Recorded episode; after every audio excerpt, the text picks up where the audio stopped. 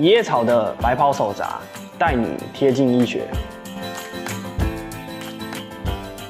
Hello，大家好，欢迎收听一叶草的白袍手札。今天呢，我们邀请到我的同学 Ryan 一起来给我们回顾一下，就是我们大学医学系六年的生活。哦，六年真的很长哦，超级长。知道为什么？就是突然要讲这件事情，就是因为最近在 FB 的社团在填毕业典礼哦，毕业典礼对，对，毕业典礼的那个日期，然后就觉得说，过了这么久。终于，终于轮到我们毕业典礼，因为你知道，很多科技都是四年，所以其实我们从大四的时候就已经看着我们同届的人毕业典礼，我们大五的时候看着我们的学弟妹毕业典礼，现在终于轮到我们大六，终于换我们毕业典礼了。对啊，而且我们那时候一起考大学的高中同学，大部分是四年，所以大四那时候我们甚至还要去借毕业服。对对对对对对，就是借他们的同学一起学士服一起去拍，不然的话就是我们要穿白袍，然后他们穿那个毕业服拍这样。当然也是另外一种风格，对，另外一种风格。但是我们那个时候就超羡慕他们有那个毕业服的，对，就想说他们就会租那个学士服啊，然后全台到处玩，到处拍照，然后看他们那个照片。对，因为他们心里是踏实的，所以那个笑跟我们的笑不一样。我们是假笑，我们之后面对两年还要进医院的糟蹋。对对对对对，讲训练了，训练，对对对，所以那个时候就是感受不一样，所以现在终于轮到我们。所以想说，哎、欸，刚好快毕业了，就来聊聊这件事情。嗯哼，我们的训练到什么时候？我们到五月底，五月底，五月底嘛，五月二十八号嘛。所以我印象中五月二十八，反正就是五月二十八之后，然后我们六月二十六国考，放假以后，然后有大概一个月的时间读国考，然后再我们就是毕业。然后毕业以后就是看说。大家的选项啦，有些人会去当兵，有些人会直接进 PGY 这样子，对啊、嗯、，PGY 就是我们的不分科住院医师啊。对对对，哎、欸，叶草，你大一大二的时候，我们就两年两年来回顾。哦，对对对，之前我其实有有写一个系列的贴文，是那个西医养成系列，然后中医养成系列跟牙医养成系列。那一篇贴文其实有很详细的提到，就是说。医生养成训练的年限啊，跟每一年在做什么，所以我们今天就是把懒人包变成声音档，这样跟大家分享，然后顺便回顾一下我们大学六年到底干了这些什么事情。对啊，对对对，你可以先从学制，对啊，对对对，学制，那就是我们以前大家都听说医学系是念七年嘛，那现在改成六年。那六年的情况下，就是我们把所谓的实习医生砍掉，就直接变成 PGY 两年这样子。那这个之后再讲，那我们就先从大一开始好了。大家有些时候就会好奇，就是说医学系一进来，可能大家的想象就是说一进来就开始学习所有的医学知识，人体的各种器官啊、解剖啊，然后药理啊等等，就是可能一进来就开始学这个，所以你可能一考上的。第二天，隔壁的王阿姨就来问你说：“哎、欸，那个我肚子痛怎么办？我肚子痛怎么办？”对，没错，每个医学系的学生一定都会遇到这个问题，就是当你刚考上的时候，周遭的亲朋好友就会开始来问你说：“啊，那个肚子痛啦，啊，那个脚扭到啦，啊，那个那个眼睛红啦，怎么办？”但是说实在的，其实你问我们刚考上的时候。也不知道，那个时候我们就会在笔上开始在纸上面画一些东西，然后他会觉得好像是在开药，不是，因为我们那时候在学有机化学哦，在画那个那个苯环呐，就只会画那个，然后给他讲说什么亲和剂之类的。对，既然提到有机化学，那其实算是我们大一蛮重的一个科目，就是有机化学。相信很多科别也都有这个科目，就是只要是三类的，甚至二类的都会学到。其实有机算是呃蛮重要的一个。基础了，基础学科在大学来讲是基础。那我只记得就是说，就是上完这么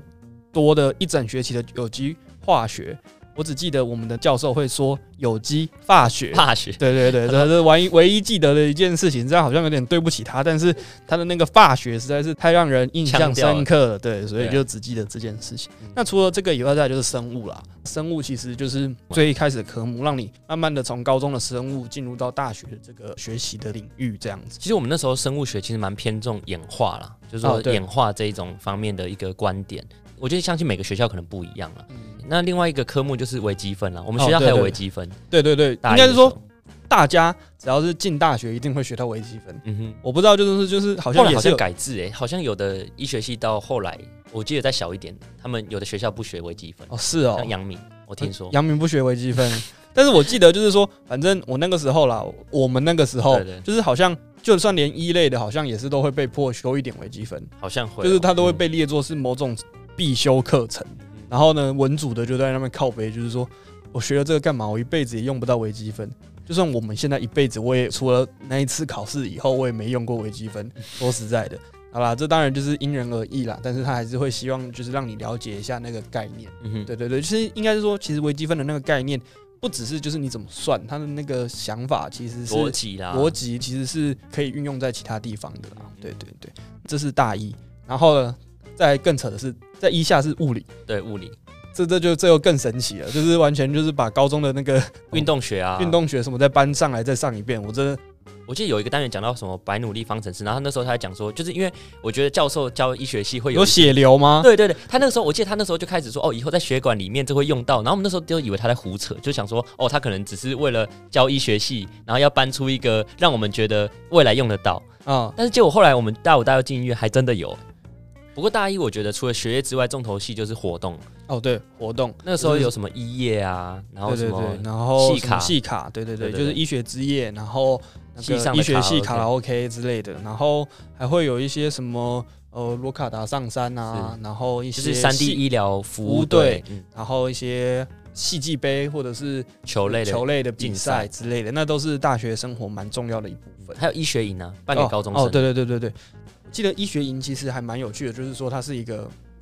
传承的概念，它就是大一大二大三，大三基本上都会参加这样子。我们那个时候大一参加的时候就是暑假，那就是身为一个队辅或者是一些幕后的一些。呃，活动组的那些组组员啊之类的，去帮高中生设计一些活动，然后让他们更了解长庚医学系这样。对，然后快乐中学习，学习中快乐这样。对对对，就是来玩啦，来玩。然后呢，也多少学一点，学一点东西，这样让他们更了解一下到底医学系在干嘛，才不会说什么进来以后才发现选错系这样。对啊，对。哎，其实说到选错系，我们系上真的有人后来。转学哦，对啊，就是有一个朋友他，他他后来觉得他自己不适合，所以他其实好像是读到大二吧，读到大二开始进入一些比较开始临床，就是微生物、免疫，啊、开始有一些偏医学学历的东西，在越来越接近的时候，他们就发现，哎、欸，好像跟自己想象的不太一样，嗯、所以后来他就转走了。这些科目，我觉得最重要的影响最深就是微生物了。微生物跟免疫，因为其实说实在，在医院常常会碰到，不管是各种感染啊，抗生素怎么用啊，然后或者是发炎啊，然后自体免疫疾病，其实在医院都常常出现，而且通常是还蛮麻烦的，蛮麻烦处理的事情。对啊，对啊，对，尤其是自体免疫疾病这个 SLE 啊什么，然后类风湿性关节炎，Steven Johnson 啊，对对对，这些都是机制超级复杂的。然后都是跟免疫超级有关系的这个科目，所以这些疾病就是非常的要好好学。如果你真的想要治好这些疾病，免疫学一定要好好学。所以你那个时候大二可能就是要认真学，才能成为就是免疫学专家这样。对，这就是比较属于基础医学的部分，就是大一大二。那再来就是进入所谓的解剖，那解剖真的是。大家对于医学系印象最深刻的科目，毕竟大体老师啊，然后就是你真的第一次上刀嘛，然后去解剖，然后那个时候其实就是课业最重的时候，有组织，有大体解剖，还有胚胎，有胚胎，对，然后一天基本上就是八小时都在上课，毫不间断，就是你早上在上课，然后下午在上刀，就是说早上比如说大体的 lecture，就是说课堂，他会告诉你说接下来我们在讲，比如说哎在讲后背的肌肉或神经，那之后下午你就要进到实验室，真的去。解剖，然后看那个构造，对对对，就是你要实际去观察。说实在的，当然我们大家都会好奇，说我们在解剖大体老师的时候，向大体老师学习的过程中，会不会感到害怕，或者是心态上面的一些想法？其实我觉得，我们一开始都是保持着非常尊敬的态度，然后认真的态度去面对这个大体老师。但是，当你课业开始繁重的时候，你面对检核表 checklist 上面有几百条。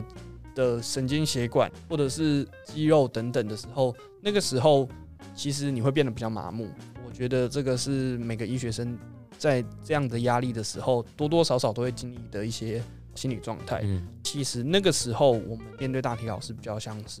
就真的比较像是变成像工具这样。嗯。但是我们课后就是结束以后，我们还是会保持着一个感恩的心。就是谢谢大体老师，让我们可以完整的学习。这样，我觉得叶草刚讲到，就是说中间难免就是说在忙碌的过程中，可能慢慢忘记当初的那份初衷。但是我觉得我们系上，或者说我相信各个医学系都很好的地方，就是说在头跟尾，它都是前后呼应，要拉回我们的 focus，我们的专注在我们要很感谢。就是他们强调这个医学人文，然后甚至都会有追思仪式。除了仪式，还要了解他生前的家庭，或者说他的一些故事、家访，我们要去了解这个大体老师这样子，那让我们可以更保持着感恩的心，或者是一个认真的态度去面对这件事情。应该就是从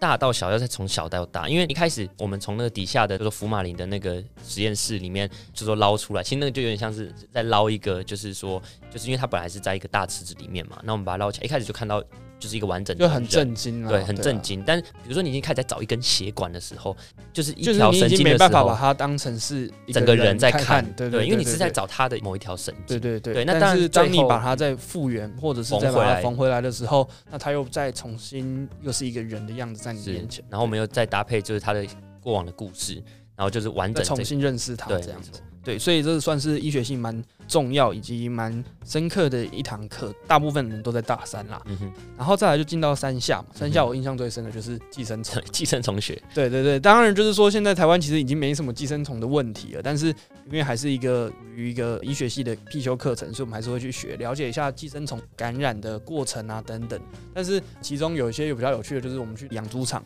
可能就是他们就会把那个蛔虫丢到旁边，然后呢，我们就要拿着镊子，就是冲过去把它夹起来。讲那真的是，后来收集到一大盘，真的很像肉酱意大利面，而且它那个颜色就是有点粉粉的，就是有点就是真的是肉酱意大利面的感觉。好了，大家听完以后会不会不敢吃肉酱意大利面？对，那基本上这就是大三印象最深。对，不过我觉得很难的是寄生虫学的跑台考，其实因为我们靠着一些考古题啊或学长姐的家产会比较好过，但其实你要去认那个虫卵。那颗看起来很像，对，看起来都一样，圆圆的，然后然后圆圆一颗，对，要不然就是两颗，对，然后它又分好几期，它的蛋是哪一期？它是快要长出来了吗？还是它还是在刚出来？然后说到这个，就是我们寄生虫最后有一个叫做医学昆虫学，学，嗯，然后里面就会有蟑螂，对对对，然后我们还要认是德国的蟑螂、美洲蟑螂，然后之类的，反正就是各种蟑螂，反正班上的女生就就啊。然后你知道那个时候跑台考，那时候我都怀疑他那个罩子里面放的蟑螂，就实验室旁边，就是你知道，他就旁边抓的，对，抓的捡的就丢进去，然后来考我们。然后再来的话就是进到四上，嗯、那四上的话，我们长庚的规划是药理跟病理，其实这个就已经真的是很接近临床的啦，就是我们临床用药啊，它的反应怎么样，然后我们病理这个生病的组织切下来，我们要怎么判读？那其实病理真的蛮难的，说实在的，很佩服常跟病理科的这些老师们。我自己到现在还是需要花很多时间去学习跟看那些薄片，对啊，然后再就国考，因为我们大部分的人都是寒假的时候国考，然后考完国考以后就进入所谓的。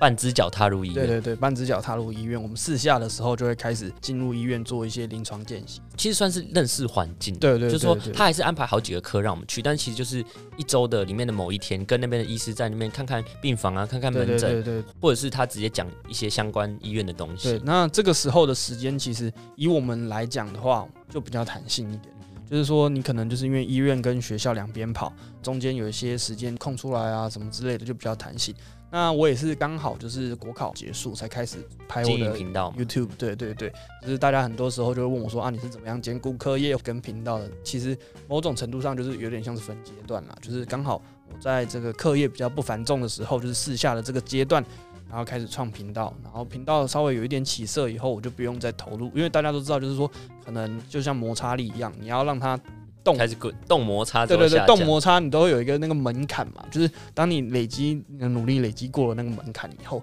其实后面再持续让它 push 的情况下，就会比较不会花那么多力气。所以我也是当初就是在比较闲的时间把这个频道创起来，然后创起来之后呢，就是慢慢的累积这样子。然后再就进到大五大六，然后大五大六，其实大家在 Instagram 或者之前的 Podcast 多多少少有听一些分享医院的生活啊，不管是早上七点半要开晨会啊，然后呢跟诊被主治医师骂啊，或者是上刀啊等等的各种呃医院有趣的事情，就会发生在五六年级这样。其实大五就是基本上把内外妇儿都乱过一遍了，但是那时候是我们长庚是一周一科。就是大五的时候是一周就换一科嘛？哦，对对对对对对。那当然，儿科这种是一周换一个次专科啦。嗯嗯，就是说，哎、欸，虽然你可能有一个月的儿科，但是你第一个礼拜可能在儿童心脏、儿童心脏科，第二个礼拜在儿童肾脏科，对，对对。然后儿童风湿免疫之类的等等，嗯、但是基本上都还是个别的科别。对，所以就是那个时候也算是大部分都是认识环境。那到了大六。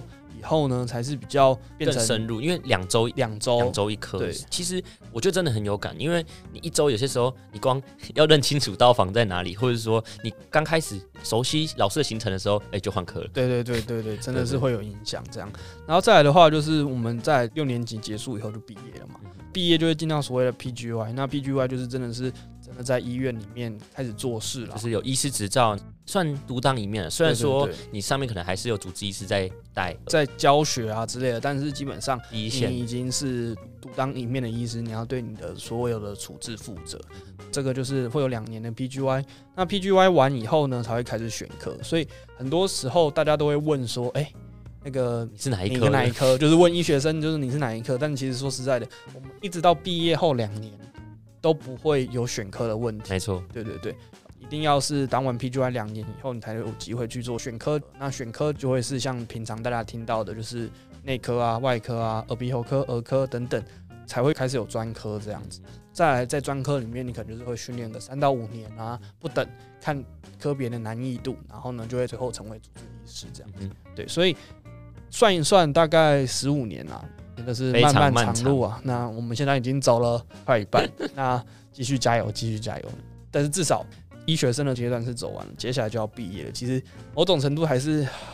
感慨啊，就对啊，有有一种嗯，时间也是过蛮快的。对，对对。那你这六年，其实你自己的选择会让你成为什么样的一个人？比如说叶草，他是就是四年级下学期的时候，运用一点时间，然后经营出自己的自媒体。对，所以现在才会在这边录 podcast，跟大家聊这个。对啊，对啊。像我自己大一二的时候，其实我们刚刚没有讲到，大一二我们在学校有那个通识课程，嗯，对吧、啊？像我自己是在大二的时候，就是通识课的时候点了那个，我就那时候什么都点了，就是什么呃政治啊、经济啊，或者是资讯工程啊，然后管理都有点。然后我后来发现我在职工这方面就是特别有兴趣，嗯，然后我觉得也是有拉一些工程师做一些 project，所以也是在这个时候慢。慢慢慢慢，然后再参加一些竞赛，然后就培养出自己在 coding 这方面的能力。对对对，然后后来才决定说，毕业之后先去读台大职工研究所。超级强，超级强，对啊，佩服一下，真的是。每个人都有自己的路啦，所以像是 Ryan，他接下来就是要去台大职工练两年的硕班嘛，嗯、但是他也没有脱离医疗。说实在的，就是说我们都是走在这条路上。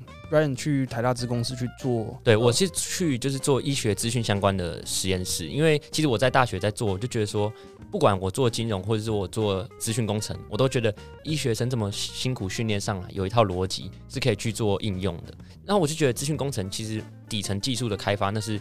让人类社会进步，但是如果说我们借用他们一些工具来让医疗这块可以做得更好，比如说，诶辅助看诊啊，或者说，诶我们在疾病预测上面有些演算法可以应用，我觉得这些方面都是呃目前在做的就是关于医疗资讯相关的 project 这样。嗯，那真的是蛮不一样，跟大家走了一个不一样的路，所以总而言之。你也不是说读了医学系以后出来就是要当医生，没错，对啊，所以大家自己在大学四年啊等等的上面，对，应该说你也可以当医生，多方尝试啦，对对对，当很多不同的，像有的人不是医师，但他走到国外去当无国界医师，或者说有些医师他后来又去当小提琴家去演奏，就是说大家对对开发多。那基本上就是说，其实不要自我设限了，你想尝试什么就去试。那学生最多的基本上就是时间，所以这方面的话，如果说实在的。你有尝试了，你就可以多学习到一个经验，那都可以内化成你的将来的一个呃成长动能的成长动能。对，这边就是有点像对应到其实自己最喜欢的一句话，就是 Steve Jobs 讲的，就是贾博士讲的，就是说你往前看没办法把点都连在一起，你一定要往后看才能把点连在一起。就是说你做这件事情以后，你不确定说它会造成什么，它会造成什么效应，但是你先做了。未来的某一天，你就会知道说它有什么，它连在哪里。对对对对对对对对，对啊，所以就是多方发展啊，不要自我设限。这样子的话，搞不好你就可以创造出一些更不同于一般人的大学生活。对于未来，搞不好你也会有不一样的看法。今天就是跟大家回顾一下，就是大学六年的一些生活，然后想法，然后聊聊天，这样不要就是说都是在讲医学这么死板。应该说，医学里面也有这些多方尝试的可能性。那我相信听众不论是喜欢医学，或者说自己是工程方面，或者说人文科学，甚至是金融管理，也一定有很多其他发展的可能。对对对对对，今天就这样喽，拜拜，拜拜。